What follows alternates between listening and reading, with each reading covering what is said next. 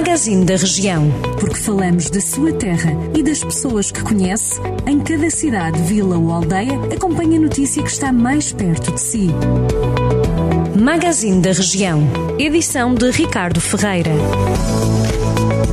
Saiu faz hoje uma semana o primeiro veículo produzido este ano pela fábrica Stellantis de Mangual, da antiga PSA. Segundo a unidade, tratou-se de um Citroën Berlingo Van destinado ao mercado nacional. É para um cliente da zona de Aveiro. O anúncio da produção do primeiro veículo de 2022 foi feito pela empresa, enquanto já se começam a comemorar os 60 anos da instalação desta fábrica em Mangualde, que foi inaugurada em 1962. A empresa produz viaturas comerciais para as marcas Citroën, Peugeot e também Opel. A fábrica conseguiu produzir no último ano de 2021, ultrapassar a marca do ano anterior, com cerca de 68 mil carros produzidos, o que representa um crescimento de cerca de 5% da produção face a 2020. A maioria da produção em Mangualde, 93%, tem como destino o mercado internacional, nomeadamente Espanha, França e Itália. Em Santa Combadão, a Câmara Municipal vai avançar com a construção de um novo centro de recolha de animais. O investimento é de cerca de 150 mil euros.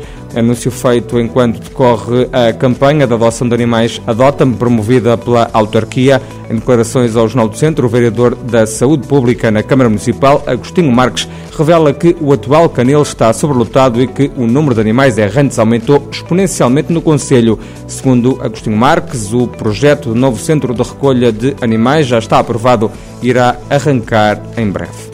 Em Aguiar da Beira, o município tem para este ano um orçamento de cerca de 11,6 milhões de euros. É um documento que tem uma visão estratégica para o Conselho e é considerado de responsabilidade e realista pelo Presidente da Autarquia.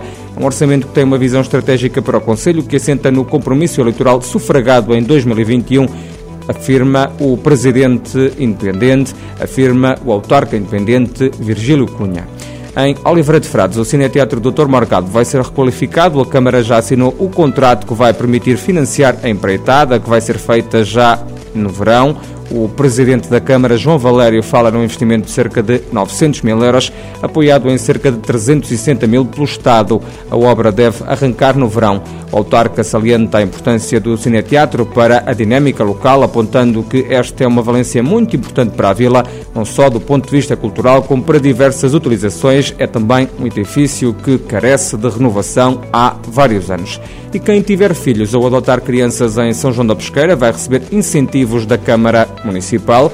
O regulamento desta medida está agora em consulta pública. O Presidente da Câmara, Manuel Cordeiro, diz que esta é mais uma ajuda às famílias do Conselho, explicando ao autarca que se trata de um subsídio que será progressivo.